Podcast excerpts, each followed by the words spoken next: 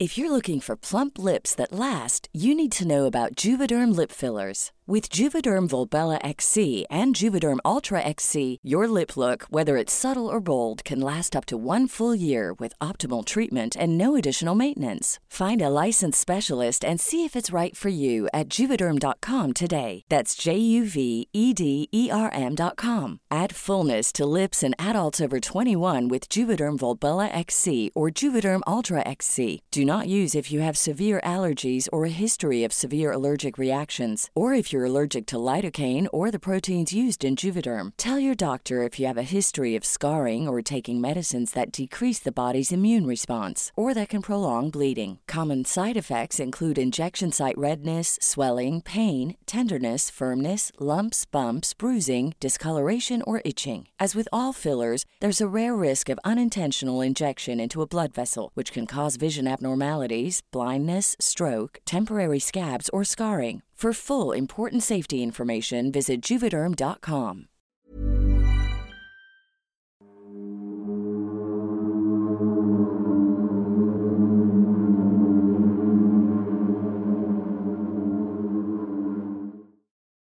buenas noches, estimados antisuscriptores. Espero que se encuentren cómodos en casita porque hoy es domingo de Anti Podcast. Mi nombre es Miguel Padilla, doctor Miguel, como ustedes prefieran llamarme, y a nombre del equipo completo del programa les doy la bienvenida a un nuevo episodio. Por supuesto, Sergio Bocanegra detrás de cámaras siempre apoyándonos y sin quien no sería posible este programa domingo a domingo. Y al otro lado de este micrófono, la doctora Cass Otamendi. ¿Cómo estás, querida Cass? Hola, Miguel, estoy muy contenta. Hola, queridos antisuscriptores. Pero antes que contenta, creo que estoy impactada. ¿Y eso? Es decir, me acaba de caer el 20 de que ya estamos en los cuarenta y tantos episodios por llegar al 50 y me pregunto en qué momento, ¿sabes? Es decir, estas pláticas, Miguel y yo, pues realmente las hemos tenido durante años, no, no ha sido algo diferente, ¿no? Sí, Pero en algún cierto. momento dijimos, bueno, hay que, hay que grabarlas y A ver qué pasa. sí, y ve lo que pasó, ¿no? O sea, estuvo muy, muy interesante. Sí, de hecho, si se fijan, nuestro primer episodio, si no me equivoco, es el de la bruja de Blair. Y así es, es como, ay, ¿cuál es tu película favorita y por qué te gusta? Y miren, ya nada más tenemos todo un catálogo de temas interesantes. Te preguntaría, Cass, ¿cuál es tu episodio favorito de todos los que hemos hecho en el Antipodcast? Bueno, mi favorito es el caso Enfield, ¿sabes? Porque este caso particularmente creo que es muy, está muy enriquecido. Es decir, tuvimos la participación, por ejemplo, de Sergio, que él como experto en fotografía analiza junto con, con toda la audiencia la foto de la niña que supuestamente está levitando. Sí, estuvo buenísimo Sí, eso. Y nos explicó aspectos técnicos que pues no conocemos, no están, no están en nuestro dominio. Y también en este mismo episodio, que de por sí llevó muchísima investigación de por medio, de trasfondo, pues también hicimos experimentación. Es decir, tanto tú como yo tratamos de recrear el salto, ¿no? Entonces estuvo muy, muy padre. Y muy aeróbico también. Sí. Fíjate que mis favoritos serían, tengo varios, yo creo que todos tienen un cariño especial, pero tal vez uno de mis favoritos es el de eh, Annalise Mitchell o La niña poseída por seis demonios. Y este porque fue de los eh, aproximamientos más médicos que tuvimos con respecto a un tema paranormal. Y también uno de mis favoritos es el del origen del demonio. Porque como me costó trabajo eh, tomar toda la información y tratar de discriminar cuál información es buena, cuál no es buena, para complementarla para un episodio que realmente no dejara ir nada de lo importante de un tema tan interesante como es la propia existencia del mal. Y por último, uno de los que tengo amor-odio en el antipodcast es el de Jeffrey Dahmer, Ah, descifrando a Jeffrey Dahmer, porque fue muy, muy complejo, al menos para mí cuando estábamos haciendo la investigación yo terminaba asqueado. O sea, realmente leía y leía los documentos y, y terminaba muy de mal humor, desgastado. Todavía incluso llegamos a ver al menos la, la serie, la película yo no la, la pude ver ya, de lo mal que, que me dejó como emocionalmente, no lo sé.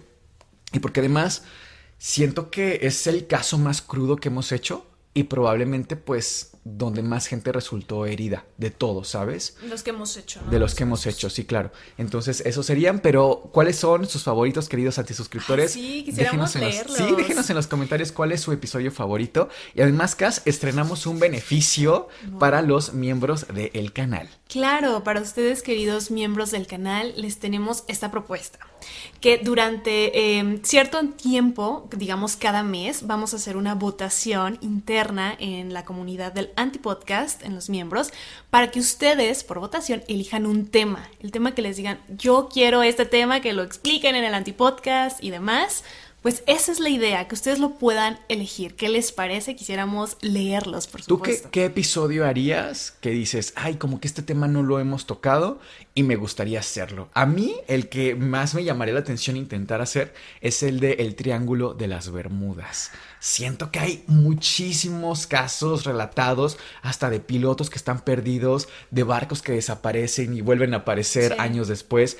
Es una zona muy, muy interesante. Me encantaría hacer un episodio del Triángulo de las Bermudas. ¿Y a ti? A mí algo del ocultismo acerca de eh, líderes políticos. No necesariamente de la Segunda Guerra Mundial, que quizás es uno de los que tiene más bases o más conocido, pero de líderes políticos, como qué tipo de prácticas llevan a cabo, masones y demás, ¿sabes? Pero bueno, los leemos, pero no sin antes agradecer a los miembros del canal de esta semana. Si nos puedes apoyar con los primeros casos. Claro que sí. Tenemos a Dania Mercado, ella es miembro fantasma y dice, me encanta la manera en que narran e investigan temas tan interesantes. Muchas gracias por su gran contenido. Geraldine 13, ella es miembro calabaza y dice, me encanta todo lo que suben. No me pierdo ningún video. Hacen que los temas sean interesantes de escuchar. Deberían hacer un video sobre las montañas del Apalachia. Ay, también ese tema es buenísimo. Sí. Me encantaría hacerlo también. Tenemos a Janet Iraíz Ávila Vela, que es miembro fantasma, y dice: Gracias. Amo el contenido y la forma de narrar de ambos, además de la grandiosa edición de Sergio. En buena hora por su canal. Saludos del estado de vecino de Hidalgo. Y por último, Roblo Vesnik, que es miembro fantasma, y nos escribió: Qué buen podcast. Muchísimas gracias a todos ustedes. No olviden que este episodio, no sé dónde dejé el libro ahora mismo, creo que lo tengo aquí, entre tantas cosas que tenemos en el sí. antipodcast. Pero no olviden que este episodio tiene llave para la antibiblioteca, es decir, todas las personas que sean miembro, fantasma, calabaza, caldero mágico o escoba voladora, tienen acceso a la antibiblioteca. Es un libro al que le damos pues lectura, es como un audiolibro narrado por Cass y por mí y que se relaciona obviamente con este episodio. Si les interesa solamente tienen que pulsar el botón de unirme y ya está, además de los otros beneficios que hemos relatado como el episodio sin cortes, verlo casi un día antes, ya, ya lo estamos poniendo mucho antes, eh, la antibiblioteca desde luego. Las y insignias. Las insignias que también están muy padres y por último elegir uno de los siguientes episodios. Nosotros somos Sergio, Cas y Miguel y esto es el Antipodcast. Esta es la segunda entrega de los experimentos más atroces que se han realizado en la historia. Como vimos que les gustó tanto la primera parte y la cogieron bastante bien, pues decidimos hacer la segunda parte. Inicio con estas preguntas. La experimentación es parte fundamental de la ciencia. Es uno de los pilares más importantes, por supuesto, pero ¿existe un límite para la experimentación? Y si existe, ¿hasta dónde, dónde podemos llegar? ¿Cuál es este límite? De verdad que este episodio nos va a dejar muchísimo en qué pensar, porque son experimentos que fueron de verdad cero empáticos, duraron muchísimos años y nadie tuvo la empatía, el respeto de preguntarse, de alzar la voz, siquiera de cuestionar. Es decir, si fuera mi hermano, mi familiar, mi madre, hubiese hecho algo por lo menos, ¿no? Pero nadie, nadie tuvo esta empatía de hacer algo al respecto. Vamos a iniciar con el primer experimento, que es el de Tuskegee. Tuskegee es una ciudad en Alabama, Estados Unidos. Este experimento duró específicamente 40 años. ¿40 años continuos? Sí, claro, de wow. 1932 a 1972. Un hombre, un médico, el doctor Clark tenía la intención de estudiar la sífilis. La sífilis es una enfermedad, bueno, que tiene una serie de, eventos que causa en el ser humano de estadios. de estadios. Está muy bien estudiada, cosa que para nada es casualidad, ya lo veremos por supuesto, y también les invito a que si quieren, pues documentarse un poco más acerca de esto, específicamente en el caso de Jack, el estafador, tratamos muchísimo de esta enfermedad porque va por ahí una de las teorías, no les voy a spoilear. Pero, es muy buena, la verdad. Sí, sí, sí. Entonces, pues bueno, estos médicos querían estudiar la sífilis. Originalmente querían captar pacientes que pues estuvieran infectados y solamente estudiarlos por un periodo de 6 u 8 meses, no más. Y después de esto, darles tratamiento. La sífilis, hoy por hoy sabemos que se cura con penicilina la cual fue descubierta en el año 1928 en Inglaterra. Pero que se haya descubierto en 1928 no significa que, ¡pum!, o sea, ya todo el mundo tenía penicilina y la podía utilizar. Es más o menos hasta los 40 que realmente se estandariza y hay acceso a este antibiótico tan, tan bueno. Antes, la, la sífilis se curaba, por ejemplo, con mercurio o sea que era prácticamente contraproducente. O sea. Una intoxicación para curar. En el mejor de los casos, pues te curabas de sífilis. Y si no, pues tenías todos los efectos secundarios del mercurio, del arsénico, etc. Entonces, bueno, la primera intención, digamos, era estudiar a estos sujetos de prueba. Específicamente tomaron a, sujetos y, y también mujeres, niños, o sea, había de todo afrodescendientes, específicamente analfabetas. Esto es importante porque se les dijo a base de engaños que se les iba a ayudar que la sífilis ya tenía cura y que ellos tenían que acudir a este hospital en Alabama donde se les iba a estudiar, se les iba a dar comida, tratamiento y hasta un apoyo económico. Pero se les dijo que iban a experimentar con ellos de otra cosa o cómo, cómo los atraen. O sea, llegan a Tuskegee los investigadores y atraen a la, a la población afrodescendiente analfabeta para experimentar en ellos. ¿Cuál fue la, la, dinámica? La dinámica fue, les vamos a curar la sífilis nada más porque somos altruistas, somos ah, buenas personas. O sea, ya estaban, ya tenían sífilis. Ya tenían sífilis. Ellos lo sabían, tenían esta enfermedad, aunque conocían muy poco acerca de ella, por supuesto, por las condiciones. O sea, ni si, era gente que ni siquiera iba a la escuela, no tenía ni derecho a hacerlo. Sí, claro, finalmente eran población presa fácil, ¿no? De alguna forma. Sí, y eran también considerados ciudadanos de segunda clase, por supuesto. Si hoy por hoy existe el racismo, imagínense en esa época, cuando estas personas literalmente eran considerados esclavos. A pesar de que ya se había abolido la esclavitud, realmente sigue existiendo. Bueno, los llevaban a estos hospitales, los hospitalizaban, los canalizaban y los tenían ahí durante días, Miguel. No se les dio ninguna clase de tratamiento. Vamos, ni arsénico, ni mercurio, mucho menos penicilina. Empezaron a documentar todo. Obviamente, como es un experimento que dura 40 años, las personas que estuvieron al mando de este, de esta, de este proyecto, pues fueron cambiando. Entonces, el rumbo original del estudio, que era solamente experimentar con ellos, observando más o menos por un periodo de 8 meses máximo, cambió rotundamente. Se convirtió a que los iban a dejar fallecer de la enfermedad para estudiarla a fondo, es decir, ver absolutamente la historia natural de la enfermedad. Exacto, y las consecuencias, los tipos de sífilis, los eh, cuando se agrava la enfermedad, estudiar todo. Les hicieron firmar unos documentos de consentimiento informado pero estas personas no sabían leer. Imagínate que llega tu abuelita, por ejemplo, que no sabe leer ni escribir porque viene de una comunidad, donde firma un documento que está autorizando, donde se le puede hacer una punción lumbar. Una punción lumbar es un procedimiento diagnóstico horrible, en el sentido en que es muy, muy, muy doloroso. Y obviamente les hacían estos, estos estudios diagnósticos a veces sin necesitarlos, ¿me explico? Sí, sin justificación médica, porque la punción lumbar, como dices, sirve como elemento diagnóstico. Sí, a la fecha se ocupa. Bajo condiciones, ¿no? Bajo eh, ciertos elementos que justifiquen hacer una punción lumbar. Que justifiquen la necesidad. Este, para que se den una, una idea de lo doloroso que es, no lleva anestesia como tal, la persona está acostada, está sobre su hombro y está como en posición fetal.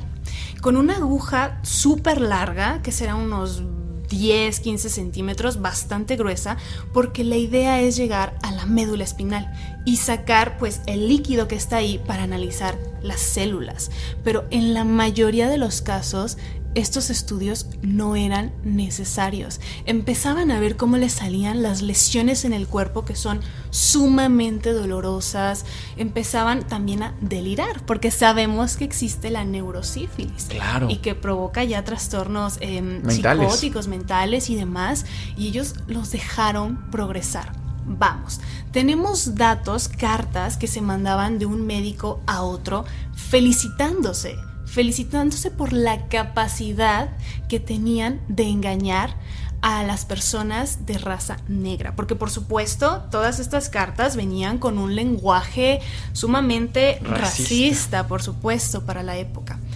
Fueron tantos años, Miguel, los que pasaron, que experimentaron y literalmente vieron fallecer frente a sus propios ojos estos médicos, estas enfermeras, que fue más o menos ya hasta los 70 que un médico empático, afortunadamente, llega y se pregunta por qué están haciendo esta clase de cosas. Imagínate, desde los 40 la penicilina ya habría podido solucionar todos, todos estos problemas de sífilis y los dejaron progresar hasta el 72.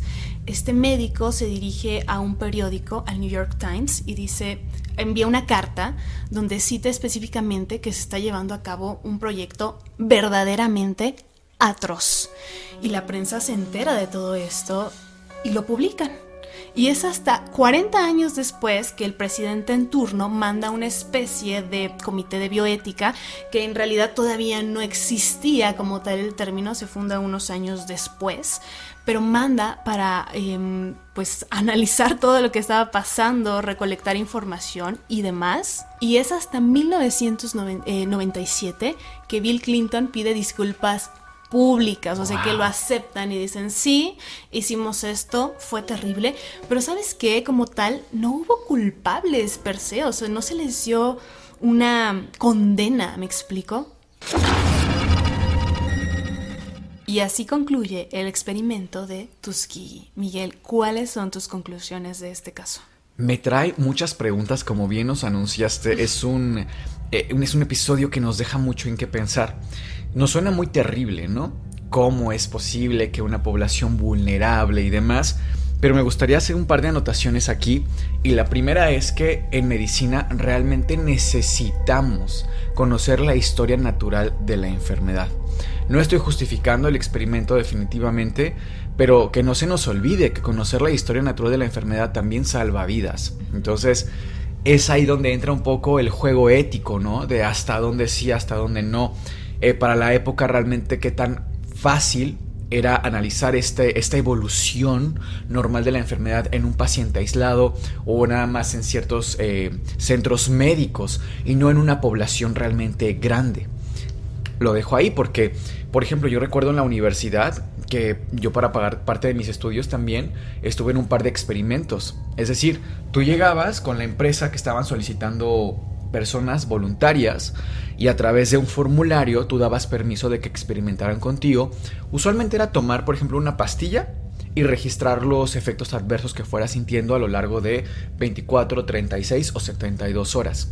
Entonces ibas eh, anotando y muchas veces incluso tenías que aislarte en un departamento especial que ellos tenían de observación. Entonces digo, bueno, ¿esto también es ético? Porque sí, es voluntario, pero los que estaban ahí o estábamos ahí era por necesidad. Era porque teníamos la urgencia de sacar adelante estudios, hijos, familia, un familiar enfermo, etc.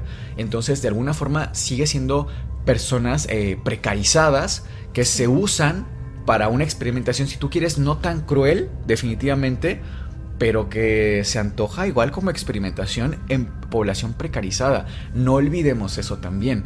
Y yo creo que de alguna forma hasta en medicina lo hacemos. O sea, ¿cuántos alumnos de medicina cuando salen no salen a experimentar con los pacientes. Y ojo, sé que ellos no lo hacen desde la crueldad, al contrario, buscan siempre dar lo mejor de ellos, hacer la técnica lo mejor posible.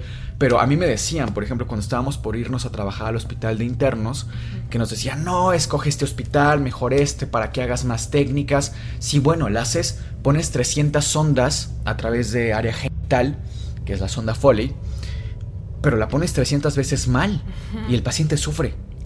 O sea, prefiero ponerla a 5, pero que te enseñen una técnica buena. O sea, ¿para qué hacer sufrir pacientes así? Innecesariamente. ¿Cuántos pacientes no se nos han ido porque estamos desvelados? Y no es culpa nuestra, es que no damos para más, finalmente. Es una clase también de experimentación ahí que a mí se me, me parece sumamente cruel para los pacientes y para la población médica. Entonces, y eso está pasando hoy, en nuestros días. Lo dejo ahí sobre la mesa, ¿no? ¿Tú qué opinas? Ay, mira, esto que comentabas de la experimentación que, a la que te sometiste de ir a voluntariamente por una pastilla, me recuerda también un poco el tema que hoy por hoy ya está un tanto más regulado, al de donar sangre. Antes lo hacían por negocio, o sea, la gente que estaba sumamente necesitada de algún apoyo económico iba y vendía su sangre. Hoy por hoy a fuerzas tiene que ser meramente un donativo, ¿no? Entonces, bueno, al menos ahí ha habido una especie de cambio para bien.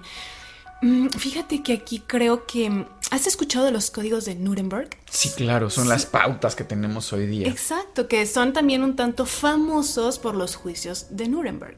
En 1947 se juzgó a muchísimos médicos, específicamente de las SS, como justo comentábamos en la primera entrega de este video, Curiosamente, bueno, vayan a ver la primera parte, pero pues eh, Mengele no fue juzgado a pesar de que fue prácticamente el principal, ¿no? Sí, claro. Pero estos dan el precedente de los consentimientos informados. Es el primer documento en el cual se necesita explícitamente un consentimiento informado y que debe de eh, explicársele al paciente con palabras que el paciente entienda y debe ser firmado. Son específicamente nueve reglas y obviamente no vamos a leer todas, pero nada más les voy a leer las primeras dos. Que si gustan aquí mientras las encuentras, nada más para la gente que no sepa que es un consentimiento informado, es un documento médico legal en el cual tú consientes eh, estás de acuerdo, permites que se te haga un procedimiento médico.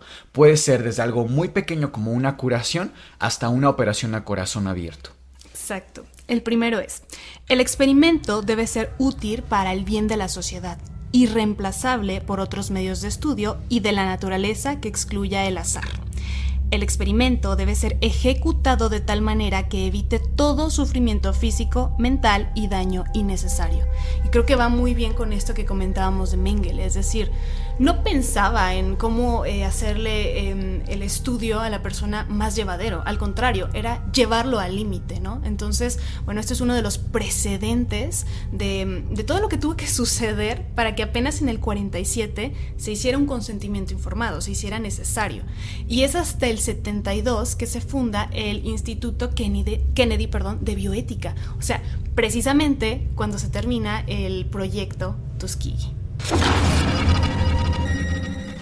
Así como en el experimento de Tuskegee fallecieron muchas personas, pero a lo largo de 40 años, en el siguiente experimento fallecieron nada más y nada menos que 45 mil personas, pero al instante. Les pido mucha imaginación para este caso. Nos situamos en la URSS, hoy por hoy Rusia, específicamente el 14 de septiembre de 1954. Un poco de contexto, estábamos en plena Guerra Fría. Por su parte, Occidente, liderado por Estados Unidos, en contra de la URSS, bueno, vivían eternamente en una paranoia profunda, porque no sabían quién iba a ser el primero en oprimir el botón rojo y desatar una catástrofe nuclear sin precedentes. Es así que la URSS decide hacer un ejercicio militar, una simulación, una imitación de bomba nuclear. Le dice a 45 mil soldados, les da la orden de que tienen que ir a un área descampada, bastante alejada de los alrededores de las ciudades y demás, para hacer este ejercicio de simulación. Se les promete, se les garantiza que van a estar completamente sanos y salvos después de este ejercicio. Es así que se les ponía a marchar en un radio más o menos de unos 10 kilómetros, 15 no más. Y también, bueno, había pues personas marchando, había tanques, naves, em, avionetas. Era muchísima, muchísima eh, gente ahí. Más los pobladores de estas zonas aledañas, que realmente eran personas pues de la zona rural, que hacían sus siembras, sus animalitos y demás. Llegamos al momento cumbre, se hace la detonación de la bomba. Y resulta ser que la bomba era completamente real, no tuvieron ningún escrúpulo. Y estabas ahí y empezabas a ver cómo las personas, estos militares del ejército rojo, empezaban a caer uno tras otro, con unos gritos de agonía. Imagínate, estaban prácticamente a metros de la zona cero, de la zona de la detonación de esta bomba real. Estaban falleciendo calcinados, quemándose vivos, en unos gritos de agonía terribles. Los poquísimos, poquísimos sobrevivientes de este ejercicio, pues sin sentido, por supuesto, fueron llevados a hospitales cercanos, donde prácticamente solamente lo único que hicieron fue aumentar la agonía. Tenían unos niveles extremadamente altos de radiación. Vamos, para que se den una idea, ni siquiera en Chernobyl había unos niveles tan altos de radiación en las personas de la zona. O sea, es una cosa tremenda. No contentos con esta decisión de hacer una simulación donde las personas fallecieron al instante de una forma tan atroz y tan, tan dolorosa, que a, los, eh, a las personas aledañas no se les retiró inmediatamente de la zona. Estas personas siguieron viviendo ahí por muchos más días, casi semanas, por supuesto, consumiendo agua contaminada con altísimos niveles de radiación, los animales también, los vegetales que ellos sembraban y consumían también estaban bastante contaminados. Vamos, para que se den una idea, hoy por hoy esta zona, que nada más tiene un letrero donde dice no te acerques aquí, área de experimentación, etcétera, porque los niveles de radiación siguen siendo altísimos. Estas personas que viven en esta zona tienen una de las tasas de cáncer más altas tanto así que más que Chernobyl, para que nos demos una idea, ni siquiera se hizo el esfuerzo por em, alejarlos. Las personas tiempo después regresaron, se les dio el permiso de regresar a vivir a sus lugares de origen. Una cosa realmente malévola. Cas, espera, pero los quienes detonan la bomba eran rusos, ¿cierto? Correcto. Y los soldados a quienes le detonan la bomba también eran rusos. Sí, eran del ejército rojo ¿Y también. qué sentido tiene que Rusia se haya autoatacado? Bueno, tenían que experimentar de alguna manera. No iban a ir a experimentar, por ejemplo, a Estados Unidos. Eso sería ya declarar la guerra. O sea, solamente querían medir su propio poder. Querían medir su propio poder y hacerlo con soldados del más bajo grado era muy sencillo, porque un soldado tiene que obedecer la orden de su superior y punto. No puede hacer preguntas, solo obedece la orden. Era muy sencillo trasladarlos a esta zona pues bastante alejada, descampada, sin hacer preguntas ni más y nadie se iba a enterar. Es decir, la población civil diría, es un ejercicio militar y punto, ¿sabes? Y además, ¿quién se iba a atrever a juzgar, no? Claro. Al gobierno de la URSS en aquellos días. Sí. Pasemos al último experimento. Querido antisuscriptor, imagínate que estás en la comodidad de tu hogar, haciendo un día totalmente normal y de la nada un grupo de personas desconocidas irrumpe tu hogar y te acusan de ser gay sin pruebas. Te llevan a la fuerza a un campo de concentración donde te van a dar terapia de choque y eventualmente hacer una cirugía de reasignación de sexo. Esto sucedió en Sudáfrica de 1971 a 1989 y se le llamó Proyecto Aversión. Y ustedes se preguntarán, ¿por qué hacían esto? ¿Cómo es que se tomaban esta libertad? Pues el ser gay hace muchos años era sinónimo de tener una enfermedad mental. El doctor Aubrey Levine, más o menos por los 70 en Sudáfrica, tenía esta idea de que se podía extraer el ser gay. Es así que toma una población bastante grande, se calculan más o menos unas 900 personas, pero muy probablemente este número está muy por debajo, específicamente militares. Insisto, es muy común experimentar con esta población porque tienen que obedecer órdenes sin preguntar. Y empiezan a investigar quién era gay según cualquier cosa, o sea, realmente nada más era ya una acusación. Muy salen de su parte. Sí, no había ninguna prueba, ni mucho menos. Casi siempre era para hombres más que para mujeres. Y la primera fase de esta experimentación consistía en quitarles la ropa, ponerlos a, eh, sentados en una silla con imágenes blanco y negro de personas de su mismo sexo y conectados con muchos cables esperar a que tuvieran un estímulo fisiológico, específicamente hablando de un estímulo de excitación. Si se registraba en este aparato, si había algún estímulo, les daban terapia de choques. Como un condicionamiento, como si fueran perros. Sí, claro. Qué horror. Y después de la primera sesión se les ponían imágenes del sexo opuesto, es decir, de mujeres en posiciones bastante sugerentes o también pues sin ropa. Y también se les obligaba a que fantasearan con estas imágenes.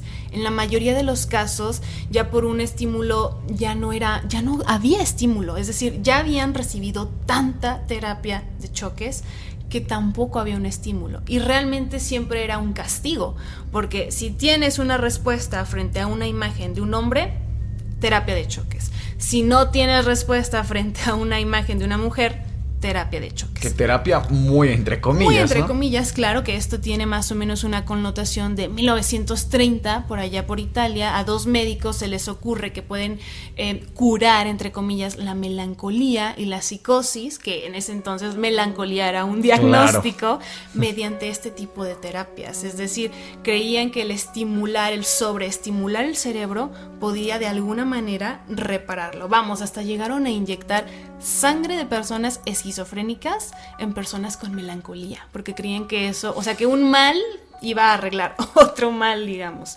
Era una cosa bastante extraña y estas eran las bases de la terapia de choques. No estando contentos con esta primera fase del experimento, dijeron, bueno, no les podemos extraer esta parte de ser gays, insisto, sin pruebas. Dijeron, bueno, vamos a darles, entre comillas, gusto hay que convertirlos a que sean mujeres. O sea, realmente es esto...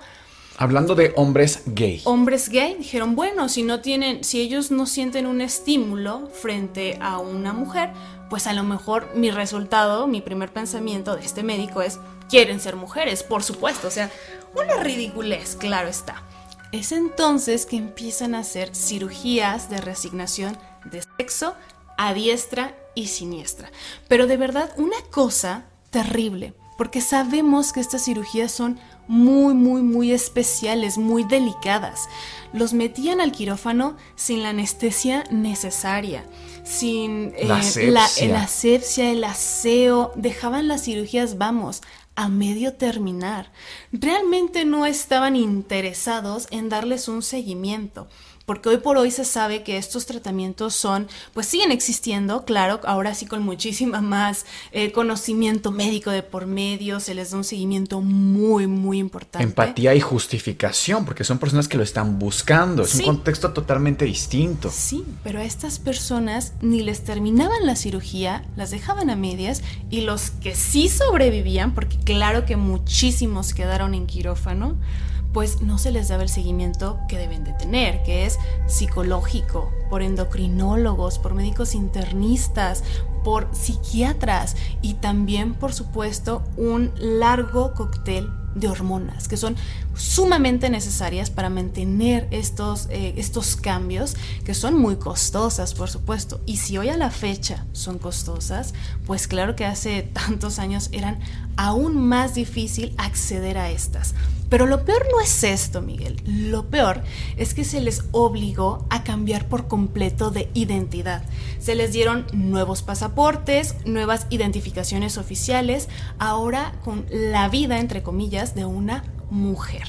Es decir, ya tampoco podían tener contacto con sus familias, con sus, con sus amigos, tenían que iniciar desde cero, con todos estos problemas psicológicos y también como tal físicos, dolores tremendos y aparte sin tener ningún contacto con su vida pasada. Era realmente aberrante esto que hicieron con estas personas. Nunca se les dio seguimiento, no se les estudió. Simple y sencillamente querían erradicar algo en lo cual estaban en contra. Oye, ¿y qué pasó con el jefe, con Aubrey Levine, cierto? Bueno, solo fue condenado a cinco años de cárcel y fue apenas en el 2014, imagínate. Y obviamente hubo muchísimas más personas involucradas que no recibieron sentencia alguna. Que aquí pareciera también que fue una experimentación un poco sin justificación, ¿no? O sea, no, no solo por la crueldad y lo mal hecho que estaba, sino porque cuál era el detrás de todo esto. Ni siquiera era un ayudar o un curar. Por lo que comentas también, pues finalmente era una curiosidad muy cruel. ¿Cuál era la justificación para ti detrás de este experimento? Para mí era profundamente homofobia querían erradicarla a como diera lugar. Pero si ni siquiera tenía, o sea, si no tenían pruebas de que eran gays estos soldados, era quizá para asustar a la población, que si lo fuera. Probablemente. Para, mandar un mensaje, tal vez. Pero bueno, estos fueron los experimentos que elegimos para esta segunda entrega de experimentos más horribles de la historia. Nos encantaría leer cuáles son sus opiniones y si tienen algún otro que no hayamos comentado, de verdad queremos leer. ¿Sabes cuál me gustaría que hiciéramos? El proyecto MK Ultra. Ah, es bastante interesante. Es muy interesante. A mí sí me encantaría trabajar en esa investigación. Si les interesa, déjenos en los comentarios. No olviden que tenemos página de Facebook, tenemos también nuestra cuenta de Instagram, que es arroba el antipodcast. Nosotros somos Sergio, Cas y Miguel y esto fue el Antipodcast. Les deseamos dulces, pesadillas.